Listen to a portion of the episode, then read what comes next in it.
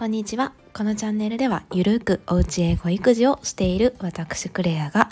おうちバイリンガルのレシピと題しまして英語が苦手でもお金をかけずに始められるおうち英語のコツや自分の体験談をお話ししていきます。今日はですね、タイトルが日本と違う住んで分かった海外のお給料事情カナダ編ということでお届けしていきます。あの本来このチャンネルはですね、おうち英語ということで、子供の英語教育についてお話ししていこうと思ってるんですけれども、ちょっと今回は体験談っていう形で、あの、雑談会みたいな感じになるので、ゆるりと聞いていただければと思います。海外のお給料事情っていう感じでタイトルはつけたんですが実際、えっと、私が住んでいたのがカナダになりますカナダに4年ほど住んでいましたとはいえですね帰国してもう7年ぐらい経つのでちょっとまた事情も変わってるかなっていうのもあるのでまだあのカナダに住んでいる現地の友人と最近メッセージでやり取りしていて聞いた話なんかも盛り込んでいきたいなっていうふうに思ってます。今回の放送はですね海外生活にご興味があるっていう方でしたり日本と海外のお給料事情ってどんなんだろうって思ったことがある方におすすめになってます。はい、とまずですねざっくりお話ししたいのが、えーと、日本との違いっていう感じですね。大きな違いとしてはまず給料日の数っていうんですかね頻度が違います。日本ではと月にえー、1回毎月固定の日とかにお支払いになると思うんですけれどもそれが海外だと2週に1回つまり月に2回あるのが一般的です。あともう一つお話ししたいのが最低時給とあとはやっぱりそれに伴う伴うというか何でしょうこう物価の上がるスピードが速いっていうお話なんかもしたいなっていうふうに思ってます。でまず給料日なんですけれども先ほどお話ししたように基本的には2週間に1回振り込まれるっていうのが一般的になります。まあ、ただもちろん例外もあるのでアルバイトなんかですと私もそうだったんですが結構こう月に1回っていうのもあったりするんですけれども基本的な正社員というか、うんまこうフルタイムで働くようなお仕事ですと2週に1回っていうのが多いです。ちなみに私はですねアルバイト4年しか住んでなかった中でも結構いろいろやっていてシュークリーム屋さんとかお寿司屋さんとかあとはベビーシッターでしたりあとはハウスキーピングとか ハウスキーピングっていうのは日本語で言うと家政婦さんですね。あの本当にいろんな アルバイトをしていました。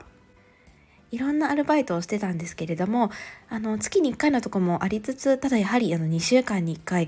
振り込まれる。もしくは結構あのカナダでは当時まだ小切手を結構使っていたので小切手を直接手渡しでもらうっていうことが多かったですね。ちょっと余談なんですけれどもあの小切手って 私あのカナダで初めて受け取ったというか初めて見たんですよね。日本でそれまで全く見たことが、まあ、今でも未だに見たことないんですけれどもカナダで初めて見て初めて渡された時はすごく戸惑いました。本当にもうスマホぐらいのちっちゃい紙切れに手書きでなんか書いてあってこれ銀行持っていけばいいからって言われてすごい戸惑った記憶があります。なかなか小切手ってあの今でも、まあ、昔もなかなか日本でないんじゃないかな？なんて思ったりします。はい、でそんな感じで、まあ、2週間に1回給料が振り込まれるのであのよく言われてるのが日本人ってすごく貯金好きって言いますよね。はい。すごいあの貯金したがりな国民性っていうのはよく言われてることではあるんですけれどもあの結構海外の人って2週に1度給料が振り込まれるからうん、何でしょうお金使い切っちゃってもすぐ次の給料日が来るから あの何でしょうそういった理由で、うん、なんて散財じゃないですけれどももらったお金は使っちゃいがち？っていうのはなんかどっかで聞いたことがある話です。はい、次にお話ししたいのがあの時給の時給というか賃金の上がるスピードですね。私がですねカナダで当時働き出した時は確か9ドル後半とかだったんですけれども働いたった4年しかいなかったんですけれどもあれよあれよという間に最低時給が上がってって最終的には10ドル後半当時、うん、そうですね日本円で1100円ぐらいの時給になっていました。あのそれまでは私あの日本の田舎出身なんですけどあの高校生の時にパン屋さんの時給が850円とかだったのですごいあのカナダの時給の高さに驚いた記憶があります。ただですねここからがもっと驚きなんですけれどもあの現在のカナダの最あカナダのすみませんカナダといえ州によって最低時給っていうのが異なるので今話してるのは私が住んでいたバンクーバーのある BC ブリティッシュコロンビア州の話になります。はい、で、えっと、今その私がえー、と最初当時行った時は9ドル後半ぐらいだったんですけれどもなんとですね最近友達に聞いたら今のバンクーバーの最低時給16.75ドルだそうです。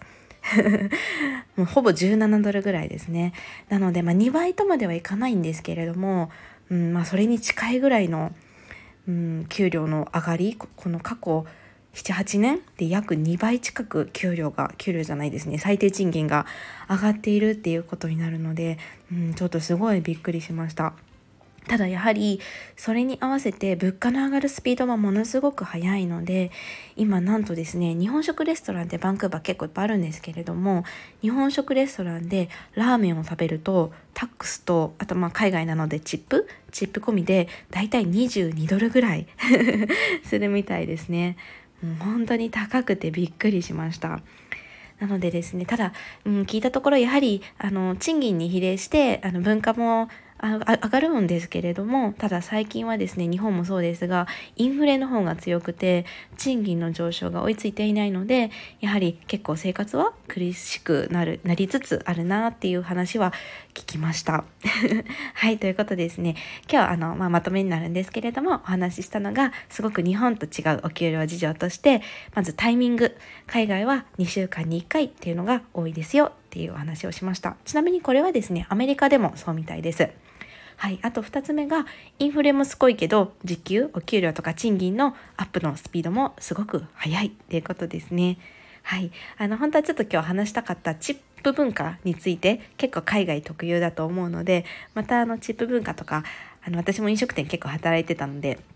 別の機会にまたお話できればいいななんて思ってます。はい、ということで、ちょっと雑談会になったので、あまり有益ではなかったかもしれないんですけれども、今日も最後までお聴きいただきありがとうございます。いいねとかコメントとかとってもとっても嬉しいです。はい、またぜひお聞きでくだ、お聞きください。Have a wonderful day!